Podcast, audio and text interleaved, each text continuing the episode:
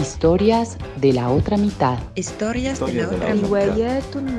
Historias de la otra mitad. Historias de la otra mitad. Historias de la otra mitad. Historias de la otra mitad. Historias de la otra mitad. Historias de la otra mitad. Historias de la otra mitad. Voces que transforman el todo. Hola a todos y todas, les doy la bienvenida a este primer podcast de nuestra segunda temporada de Historias de la otra mitad.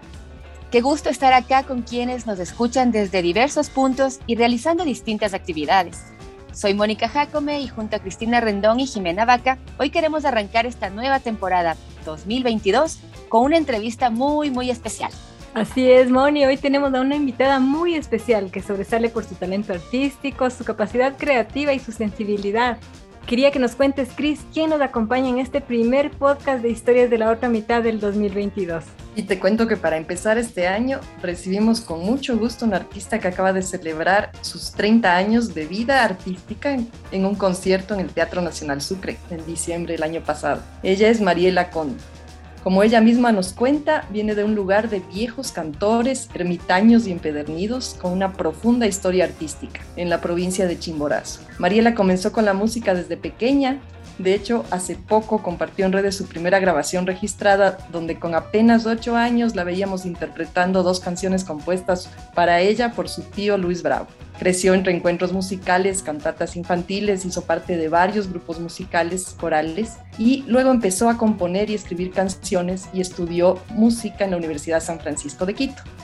Ahora la reconocemos como una de las cantautoras más queridas de nuestro país y ha compartido escenario con artistas internacionales muy interesantes como Lila Downs, Beto Gómez y Aaron Cruz de México, Marta Gómez de Colombia, Victoria Villalobos y Omar Camino de Perú y Juan Quintero de Argentina. También a nivel internacional ha girado con éxito y ha sido invitada a participar en algunos festivales en Europa y América Latina, además de haber residido una temporada en México.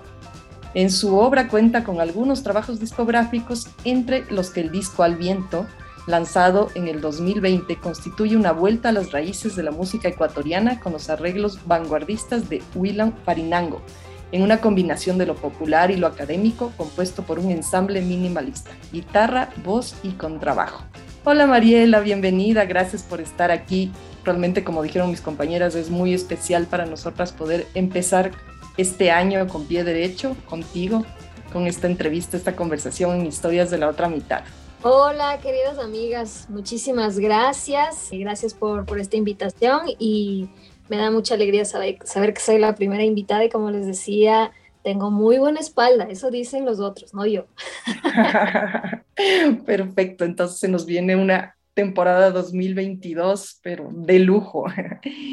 y bueno, como te contaba antes, vamos a hacer todo un recorrido por tu, tu vida artística, pero siempre nos gusta empezar conociendo un poquito más de, de la persona que está ahora a nuestro lado, aunque sea virtualmente queríamos preguntarte por eso, ¿cuál dirías tú que es uno de tus recuerdos favoritos de tu infancia? Mi recuerdo favorito, me he puesto a pensar cuál puede ser mi recuerdo favorito. La verdad es que mi infancia mm, no fue muy agradable y, yo mm, alguna vez leí algo de algún escritor o alguien publicó algún fragmento de un, de un libro, no sé, que, que me, me, marcó y me, me, me, dejó, o sea, me ayudó a decir lo que siempre quise decir, que era decía algo así, parafraseando como eh, todos los días despierto aliviado de saber que ya no tengo ni cinco años, ni dos años, ni tres años, sino la edad que tengo ahora, ¿no? Entonces es como despierto aliviado de saber que ya no tengo que ir a la escuela.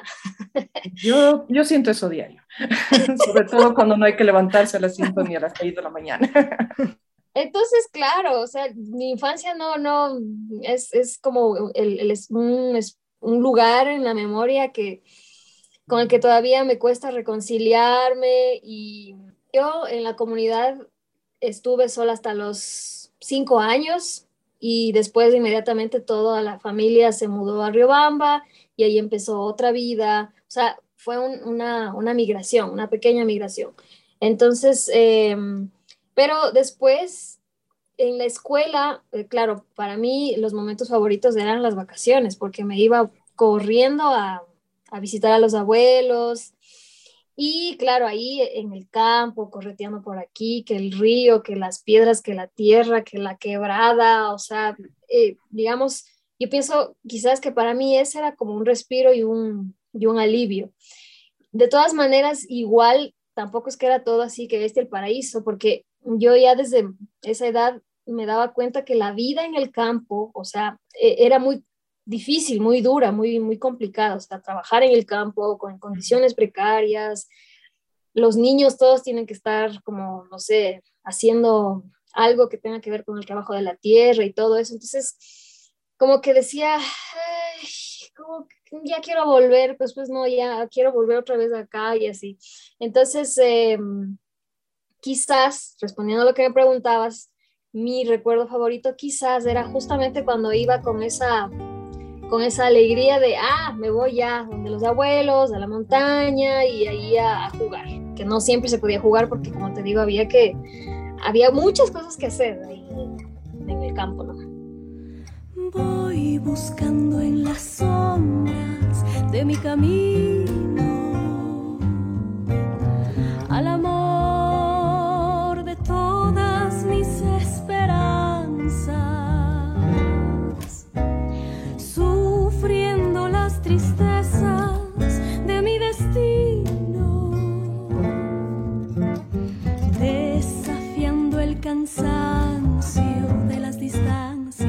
desafiando el cansancio de las distancias.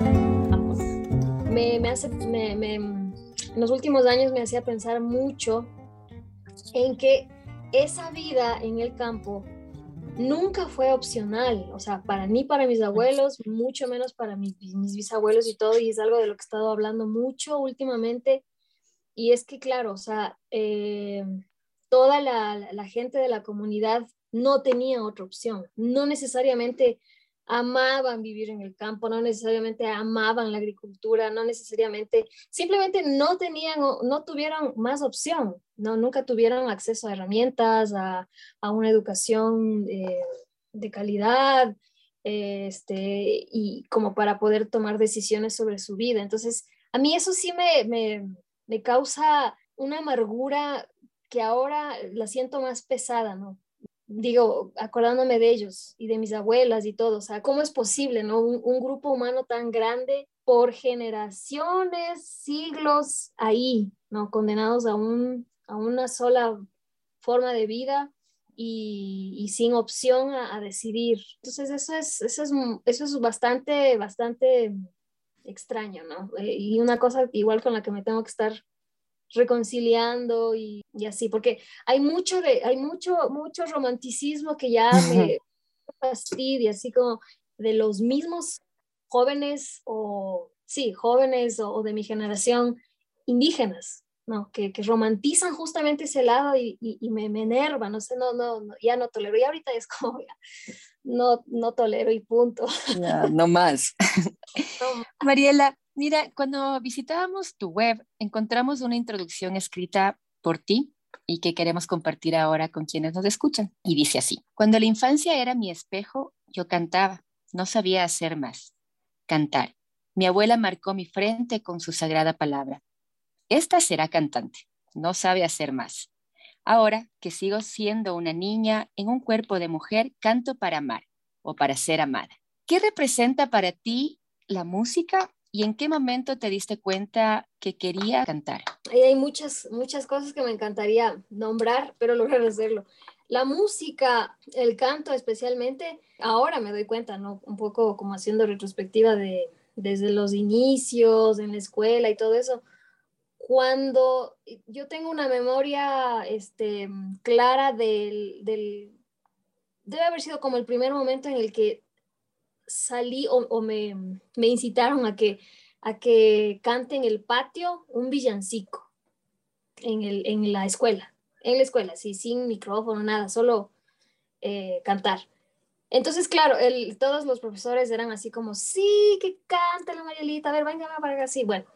Entonces, em, me acuerdo claramente de esa, de esa imagen, ¿no? Entonces yo solo miraba al suelo aterrada y cantaba el, villancico este y y sentí ahí que algo ocurría en, en, la gente, o sea, en, los niños y todo. O sea, ahí como que quizás despertó una, mm, una noción de que el canto me puede ayudar en muchos sentidos. Por ejemplo, no sé, a acercarme más a la gente, a hacer más amigos, a que me presten atención, a que me paren bola, no sé, o sea, muchas cosas. Entonces, eh, de todas maneras, igual el canto siempre fue mm, como un, elemento muy presente en, mi vida. Mi mamá era cantante, mis abuelos y abuelas cantaban todo el tiempo, quizás no en el, bajo el concepto que tenemos nosotros de quién es un cantante y en qué lugar está un cantante.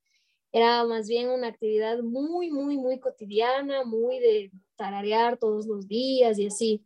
Entonces, el canto, claro, estaba siempre rondando ahí en, mi vida, en el ambiente, en mi atmósfera.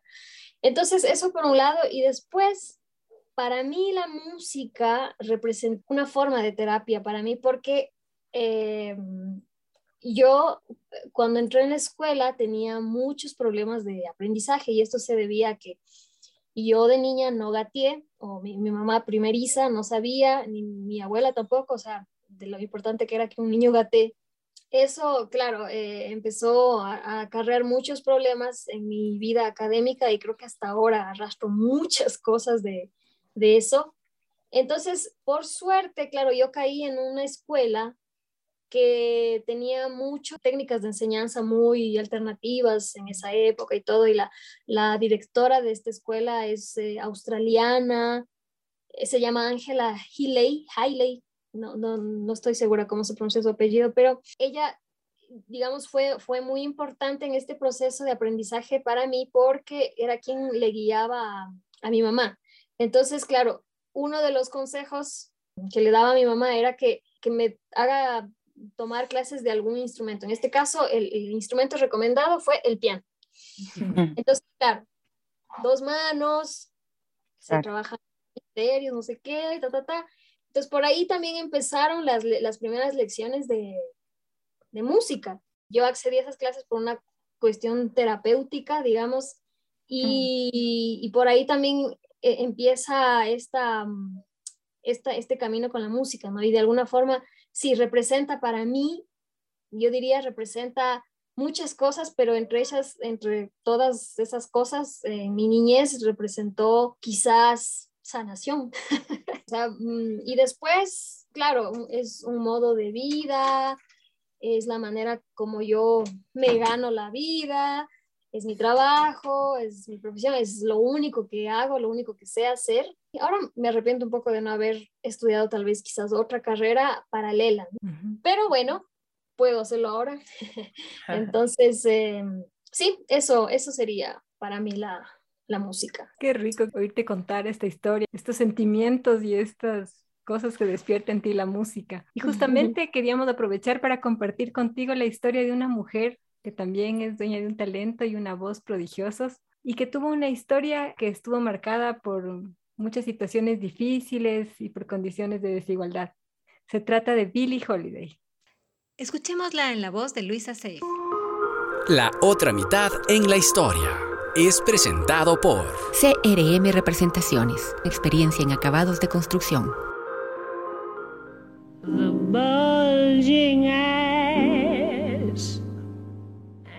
Nombrada la mejor cantante del siglo XX por la crítica, Billie Holiday influenció a artistas de la talla de Frank Sinatra y la revista Time eligió en 1999 su tema Strange Fruit como la mejor canción del siglo pasado.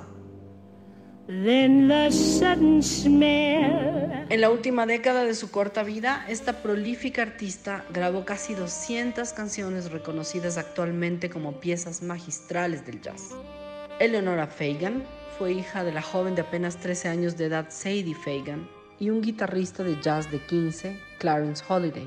Creció sin mayor cuidado de su madre y con el abandono de su padre, de quien heredó el amor por la música y su nombre artístico Bill Así la llamaba su padre porque para él su hija parecía un chico. Billy vivió las vicisitudes de ser de raza negra en Estados Unidos después de la Primera Guerra Mundial, sin acceso a estudios, y abusada sexualmente por un vecino a los 10 años, fue internada en un reformatorio católico por un jurado racista que la culpabilizó a ella por lo sucedido. En este lugar conoció la música de Louis Armstrong y Bessie Smith que le darían un poco de alegría a sus días. Salió de ahí con 16 años de edad, empezó a prostituirse y a cantar en los bares de Harlem hasta que un cabaret la contrató. Ahí tuvo su primer acercamiento al consumo de drogas y alcohol, pero también la suerte de cruzar su camino con John Hammond, un cazatalentos y productor de Columbia, quien la lanza al estrellato con su nombre de infancia y la consagra en escenarios y salas de grabación como una excepcional intérprete de jazz y blues. A partir de 1935, Billy gira por el país y llega a actuar junto a su ídolo Louis Armstrong. Sin embargo, la discriminación por su color de piel no desaparece y se ve impedida incluso de utilizar los ascensores y las entradas privadas de los clubes en los que cantaba. El fracaso de su segundo matrimonio, marcado por el abuso de su esposo, la destrozó emocionalmente y la llevó a convertirse en una reconocida adicta a los psicotrópicos, perdiendo su licencia de trabajo.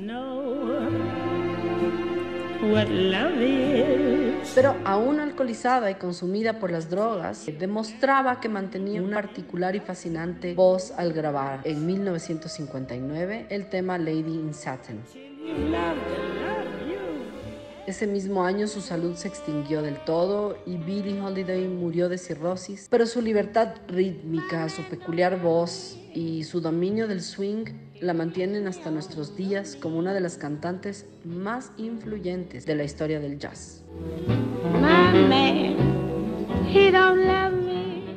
Mariela, cuando te habíamos consultado una mujer de la historia que te inspire, que su vida te llame la atención, nos mencionaste justamente a Billie Holiday. ¿Qué es lo que más admiras de ella? Billie, Billie Holiday, a ver, un músico decía una cosa así como que, bueno, Billie, Billie Holiday más bien en cuanto a su registro y a su voz como tal, y hablando ya de manera muy técnica, tenía más bien un registro bastante limitado como cantante.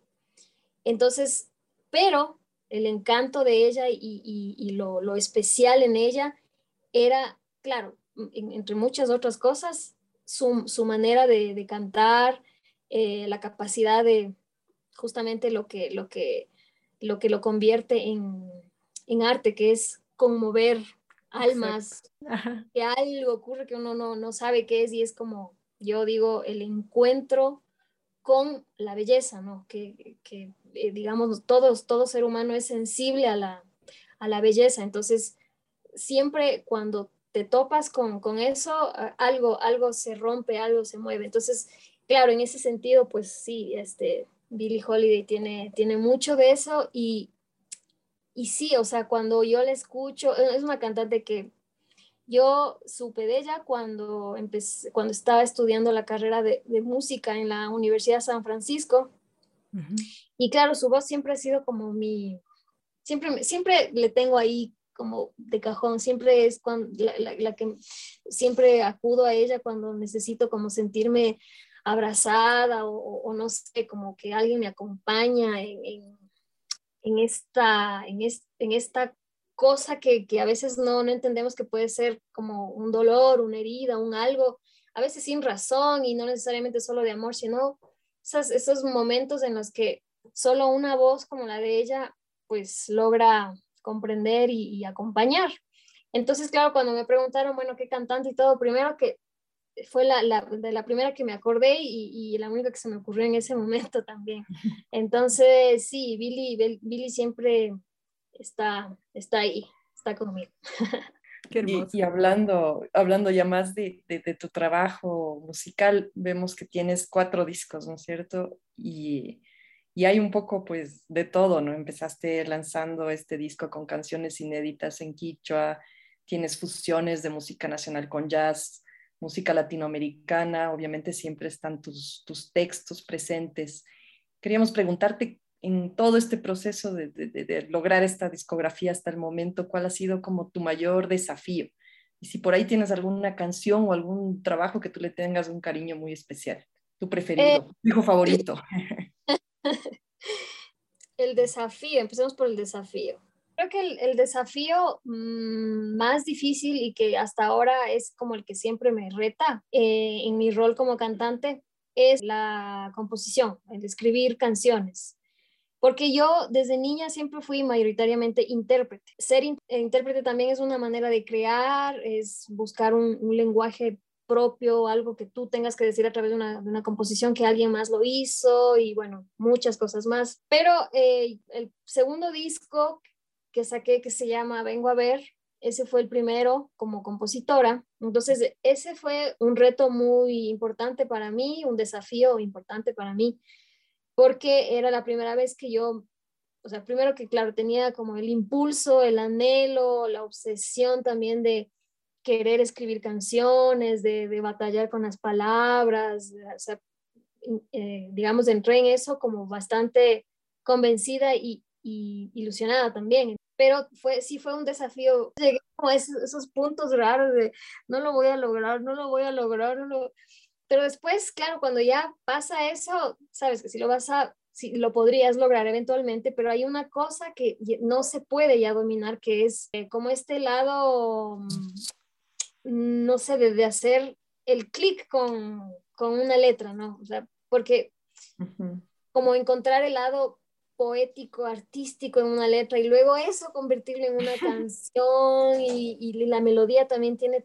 toda su complejidad porque la melodía tiene también su ciencia, cómo compones, cómo, cómo le melodizas a la, a, la, canción y bueno, ya el resto, del resto sí ya no me hago cargo yo, que son los arreglos y mucho para mí, hasta ahí más. Entonces, representó para mí un desafío y hasta ahora sigue siendo, Un, un terreno ahí de harta batalla, porque a veces puedes estar ya con una rutina, digamos, clara de escribir, escribir, escribir, y simplemente no sucede la canción. Ahora, también eso depende del tipo de herramientas que tengas para justamente no estar disperso y divagando y dando vueltas ahí mm. mismo, y mismo. Y eso es algo importante que me he dado cuenta ahora, que hace poco tomé yo una, un taller de mm, composición de décimas y entonces, claro, cuando empecé con, con, este, con este taller y quien nos dio el taller es una jovencita este, artista increíble oaxaqueña, eh, se llama Evelyn Acosta, que es maravillosa, nos daba así como sus tips y cosas y de repente empezaron a surgir un montón de décimas. Y claro, eh, a ella también, o sea, porque siempre se, se, leían las décimas de cada uno y todo eso, y claro, para mí fue, un, fue significó mucho cuando a ella le encantó una de mis décimas, ya, una. Yo dije, ¡Ah, sí puedo, no, no estuve atrofiada, solamente quería, necesitaba algo de técnica. Entonces, eh, sí, por eso es que sigue siendo un lugar de muchos retos y desafíos hasta ahora, pero es, un, es, es el lugar en el que yo me quisiera quedar. Y también, bueno, hemos visto que tú has podido ser embajadora musical de Ecuador en varias giras y festivales internacionales, Lisboa, Francia, México, si nos puedes contar. Cada viaje para mí este, siempre ha tenido mucha importancia, eh, primero porque, claro, el saber que con mi trabajo, con mi voz, con lo que yo hago, este, voy a poder salir, conocer más, hacer más amigos, hacerme un un pequeño nuevo público y todo eso es, es, muy importante, ¿no? Y, siempre da, da alegrías. Cuando se podía viajar era, era muy, muy importante. Entonces, bueno. Eh, y con respecto al, al, viaje este que, que hice en, en, México, ese viaje en realidad eran, fueron tres largos viajes que me había planteado en la cabeza así como un, como un, un, un, desafío y un algo que tenía que hacer antes de morir. Así por poco tengo que irme allá porque si no...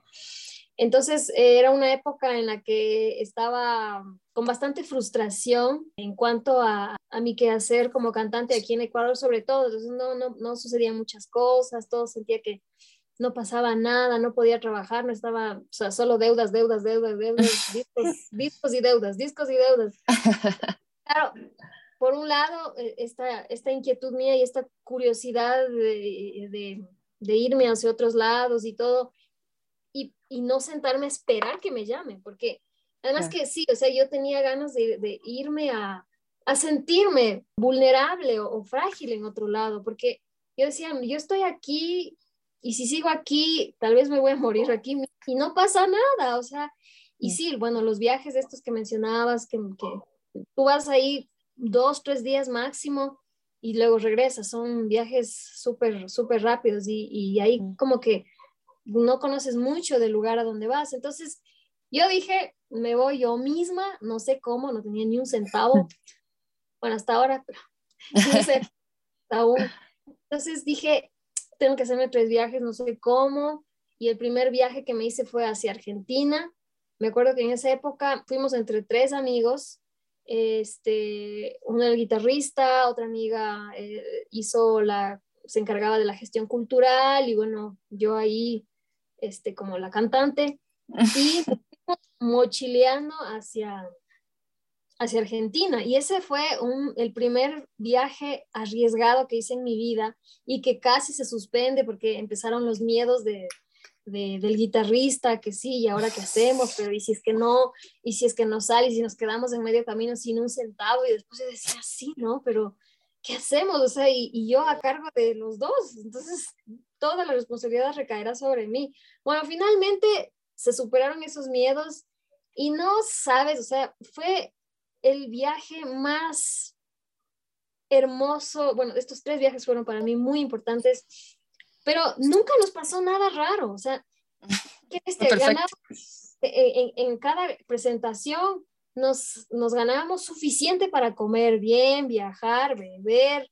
nunca, nunca pasó el, el miedo más, eh, más eh, fuerte que era y, en medio camino y nos quedamos sin ningún centavo y tampoco vamos a tener que guitarrear en la calle pidiendo limosna.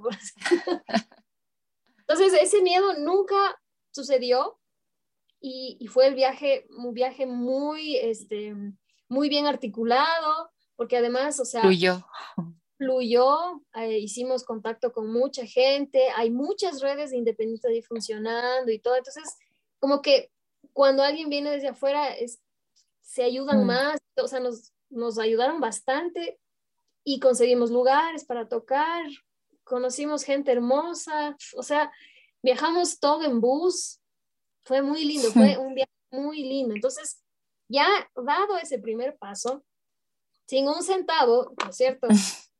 Y, yo dije, bueno, ya en, creo que en, Buenos Aires, yo decía, yo a Ecuador no me regreso, no sé cómo, no sé cómo, pero yo de aquí yo me tengo que ir a México. O sea, solo era así como la idea, pero ¿y cómo me voy a México?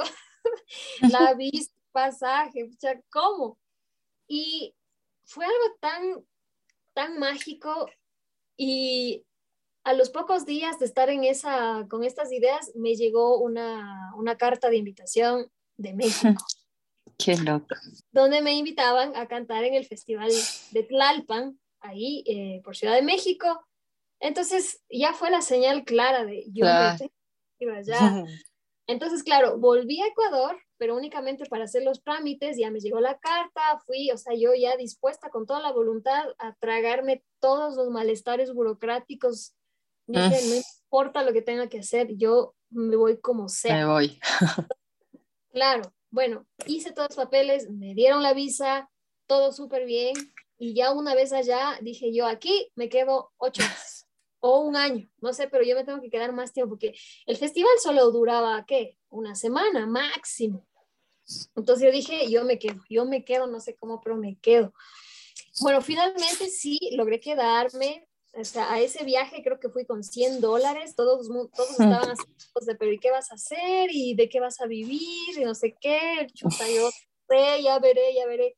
Bueno, finalmente en México, este, siempre estuve ajustada económicamente, pero nunca tuve que dormir en la calle, o sea, allá la gente, todo el mundo te quiere recibir, te quiere dar de comer, te quiere llevar a su fiesta, o sea, nunca faltó lugar y fueron saliendo también cositas, un concierto por aquí, un concierto por allá y todo eso así. Entonces, como que con eso iba calculando, no, nunca pude ahorrar nada como según yo iba. De todas maneras, eh, ya estaba así como con los, los ocho meses que yo me había propuesto en la mente y para esto yo tenía, antes de llegar a México, la, la, idea de irme también después, por eso es que decía, eran tres grandes viajes que yo me tenía que hacer en la vida para morir en paz.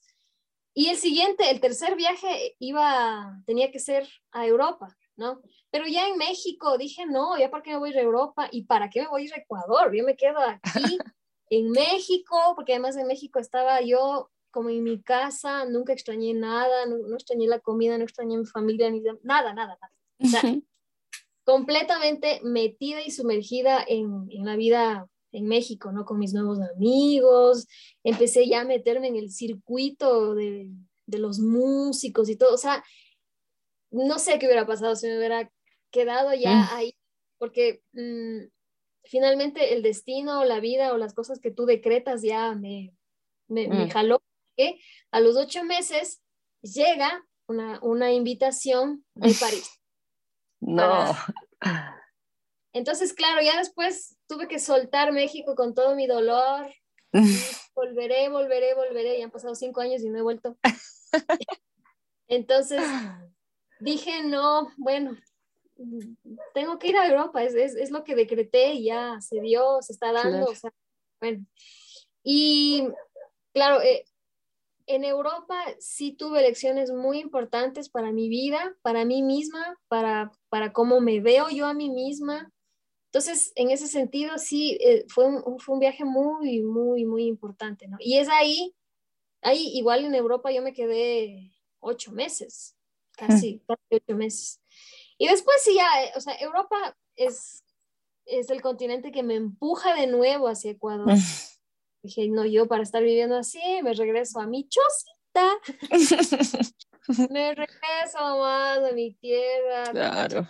Y desde ahí ya desde ahí puedo seguir haciendo lo mismo y, ya. Entonces, esos, esos son los, los, los tres viajes que, quedaron, me, me, dejaron muy marcada y México, siempre quiero volver a México, yo tengo mucha añoranza con, con, mi vida allá en México, mis amigos, la gente que conocí, todo, o sea, es, es muy, sí, sí es un, un, un, un sentimiento muy profundo que tengo por, por ese país. Hablando de esto, de las culturas y de lo que aprendes de otros, sabemos que fuiste invitada a ser parte del libro Cantoras Todas, que es una publicación que reúne los perfiles de 20 cantautoras iberoamericanas del siglo XXI. ¿Qué significó para ti esta experiencia? Y también un poco al estar dentro de este conjunto de mujeres maravillosas, ¿cómo evalúas las realidades y retos que conlleva ser cantautora en Iberoamérica? A ver, siempre que ocurren estas cosas, cuando te toman en cuenta para un algo, como, como es en este caso un libro, este, donde, claro, están algunas de las muchas cantautoras que hay eh, actualmente por Latinoamérica y todo, entonces sí se siente como, bueno, eh, de algo sirve, este, a veces tantas pesares, porque no es todo el tiempo que ve este, qué maravilla. Los procesos a los, que, a los que entregas, por los que entregas tu energía, tu vida, tu salud mental, o sea, porque por supuesto aquí mm, meterse a, de lleno a vivir 100% de la música y como cantante y todo es un reto grande y que te puede enfermar incluso y estar todo el tiempo lidiando con estos círculos cerrados que se da en todos, yo creo que se da en la literatura, en la danza y en la música, ¿por qué no? Entonces, sí, cuando ya, cuando ocurren cosas como estas, es como un, respiro, ¿no? Y ahí, desafíos, este, como para las cantoras, no, no sabría decir, es que creo que todo el tiempo, todo el tiempo tenemos desafíos, este, quizás el, aspecto económico, y no solo para mujeres, sino en general para, para población empobrecidas, quizás la falta de acceso a una educación, a educación gratuita, pública y de calidad, que es como la base a todo. Es lo más importante para que un ser humano pueda realmente realizarse y pues sí, o sea, el, apostar al talento humano y todo eso, bueno. Entonces sí, hay, hay muchos, muchos, muchos desafíos por ahí siempre, ¿no? En cada época. nos llamó la atención una anécdota que contaste también hablando de, desafíos o de, o de cosas que, los artistas deben, deben superar y enfrentarse, ¿no? Tú contabas que tuviste un profesor particular de música que te dijo, usted mejor no cante, que no debe dedicarse a cantar. Y yo escuché esto y dije, dijeron lo mismo a Concha Huica cuando tenía seis años en el coro del colegio, usted, mijita, salga. Y, es, y, te das cuenta que muchas veces pasa con gente que es muy talentosa y que luego demuestra pues ser artistas, pero realmente reconocidos y, eso, ¿no? De mucho talento. Entonces yo no sé qué, cómo tú, qué les dirías, qué les aconsejarías a, a estos niños, niñas, músicos en formación que de pronto se pueden enfrentar a este tipo de comentarios que tal vez te desmoralizan y, te alejan un poco de, de, tu sueño. Pues yo les diría, primero, no hagan caso de estúpidos, ¿ya? y segundo, sean súper tercos y muy rebeldes. El chance de enojarse cuando algo les dicen, cuando un adulto les dice algo como lo que me dijeron a mí, enójense. Y de ese enojo sale la misma fuerza para, para seguir.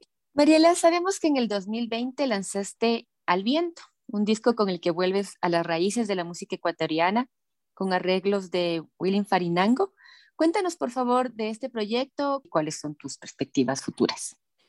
Em, a ver, este disco, eh, este disco Al Viento, que fue en el, en el 2020, como dices, eh, fue justo, o sea, se dio eh, justo en, los, últimos meses en los que yo estuve allá en, Europa y que es ahí donde justamente conocí a mi compañero que estudió ahí y vivió por más de 20 años eh, allá en, París. Entonces, eh, curiosamente, claro, cuando yo aterrizo en, en Europa, lo que esperas es, como me pasó en México, ¿no? como el hacerte al lugar, ¿no es cierto? Entonces, Mm. En Europa me pasó todo lo contrario, fue más bien el reencuentro, por eso es que digo, ¿no? Como este reencuentro con la música, la música ecuatoriana, reescuchar la música ecuatoriana, pero eso se da porque me encuentro con, con Willan, que es mi, mi compañero, que eh, es, siempre, siempre, siempre doy estos adjetivos, que es melómano compulsivo, obsesivo, muy erudito en ese campo de la, del análisis musical, la música ecuatoriana, tiene un oído muy, muy pulido, muy, muy cultivado y todo. Entonces, a través de esos oídos es que yo empiezo como esto que menciona, que es reencontrarme y reescuchar la música ecuatoriana como no lo había escuchado antes, ¿no? Porque a veces mm. está y sí, lo escuchas y todo, pero te, te pierdes de ciertos detalles claro, él tiene otra formación musical distinta a la mía, entonces ahí, eh, claro, él me hablaba de tal cosa y bueno, yo entendía porque también sé de música, no tanto como, como él, digamos, pero ahí como que empecé a descubrir muchos, eh, muchas características muy eh, especiales y propias de la música ecuatoriana y todo, entonces por ahí empieza como esta, esta, esta inquietud de voy, porque además yo no, ya, ya no quería hacer discos, ya decía, no, y además que para mí los, hacer discos es, son traumáticos, todos los discos que he hecho representaron deudas, pero cuando estuve por allá me regresó ese impulso maldito de voy a hacer un disco. ya lo sentí, ya quiero, ya, ya ni modo, voy a hacer un disco. Ya te llamaba. Ya, me llamó, yo, no, yo que no quería, ya me llamó, entonces eh, claro, esta, esta vez sí ya lo hice con mucho más cuidado, negociando mejor las cosas, este, y a ver que no me represente una deuda porque no quiero. Eh, y bueno, ese disco salió un poco más tranqui en ese sentido. Y pues claro, el, eh, quien se encargó de, de, la producción, los arreglos y todo fue mi, fue mi compañero. Y este, digamos que ahí quedó em, parte de, esa etapa vivida por allá. Muy bonito. Entonces, eh, ahora, ¿en qué procesos me encuentro ahora? Quiero, estaba, estoy este, aprendiendo a tocar el cuatro. Mm, y qué lindo. Quiero, sí, también porque tengo muchas ganas de empezar un proceso quizás más, más en solitario, más, más, sí, o sea, sobre todo el, saber acompañar mi voz. Pero bueno, es una etapa que también lo estoy disfrutando y quiero, estoy con muchas ganas de grabar un nuevo material, no disco todavía, sino así como una canción o dos canciones en video. Sí, tengo algunos proyectos que quisiera grabar este, ahí eh, en mente. Eh, espero que este año se lo, lo pueda realizar y, y, ya, ese sería como el, el, proceso en el que estoy ahorita, que no sé a dónde me lleve, entonces hay que, hay que ver ahí a dónde aterrizo. Cuestionario Flash. Tenemos un segmento final aquí en Historias de la otra mitad que se llama Cuestionario Flash. Aquí nosotras te decimos una palabra y tú nos contestas con la primera palabra que venga a tu mente. Ya, de una. Vamos, vamos a iniciar con canto. Se me ocurre mucho, es que no, hay que pensar mucho. Acto. Vida. Herida. Familia. Abrazo. Palabra. Uy, batalla. Romanticismo. Absurdo. Fuerza. Ausencia. A veces. Rebeldía. Necesario. Tierra. Condena. Identidad. Río. Historias de la otra mitad. Ustedes. Eso mismo. Eso mismito. Muchas gracias, Mariela, por compartir tu tiempo, tu vida con nosotras y también con quienes nos escuchan en este podcast Historias de la otra mitad. Gracias infinitas. Qué lindo, muchas gracias también a ustedes por esta invitación y buenos saludos a todos quienes nos han escuchado, nos están escuchando y nos escucharán. Sí, que esa es la magia del podcast, que siempre podemos acompañar y, seguir acompañando a quienes nos escuchen. Y antes de despedirnos, quería preguntarte dónde pueden acceder a tu disco, a esta nueva producción. Y vamos a dejarles también con una canción que quisiera que tú presentes antes de terminar el programa. Eh, sí, a ver, bueno, hay, están en todas las plataformas, el disco, eh, las plataformas que ustedes quieran, las más conocidas están, eh, son, la, son Spotify, está YouTube, y pues bueno, el, el, disco en físico ya no hay, entonces, eh, pero se puede descargar la, la, música, toda mi discografía completa en alta, en alta resolución, a través de la plataforma de Bandcamp que es la única plataforma con políticas de comercio justo para los artistas. Y, este, y hay algunas sorpresitas, regalitos ahí en, ese, en esa página que, que están puestas para, por cada descarga que se hagan. Y, y, eso, entonces, bueno, la, la, música con la que les voy a dejar es eh, con Amapolita. Y que lo disfruten y bailen y nos vemos en algún momento. Y sí, gracias a ti otra vez. Y bueno, queremos recordarles a esta gente que nos escucha justamente y nos acompaña semana a semana, que estamos felices cuando recibimos sus mensajes, que nos pueden encontrar en nuestra página, que es www.historiasdelaotramitad.com y que nos pueden escuchar en, en su plataforma favorita. Y hasta la próxima semana, que continuamos con esta segunda temporada de Historias de la Otra Mitad.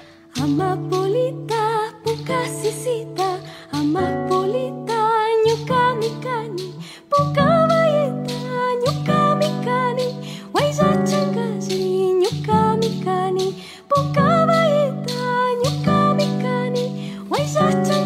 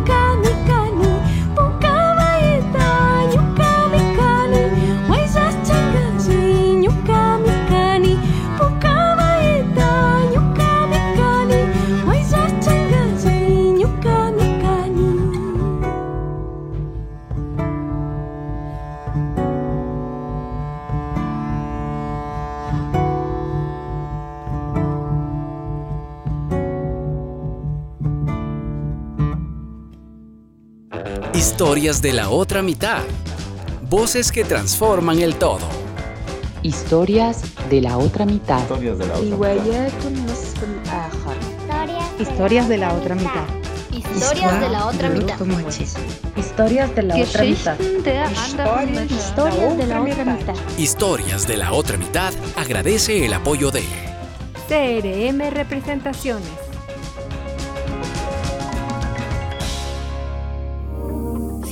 Calidad y conveniencia en gypsum, cielo raso, piso flotante, vinil, pintura e impermeabilización, contáctenos al 0999 215 456. CRM Representaciones, venta e instalación con experiencia en acabados de construcción.